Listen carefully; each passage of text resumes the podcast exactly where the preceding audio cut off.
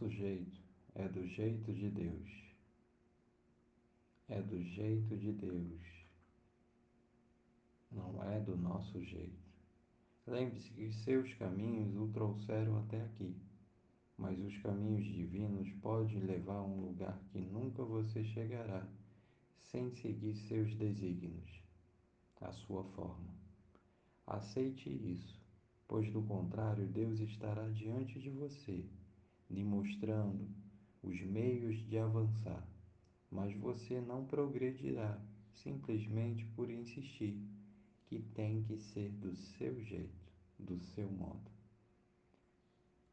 Perceba que Deus é um Deus que desconstrói o nosso mundo para fazer-nos adentrar nos campos celestiais e transcendentais do mundo espiritual.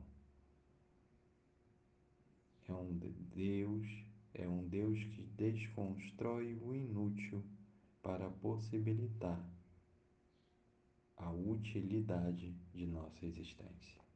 Tá bom? Um abraço.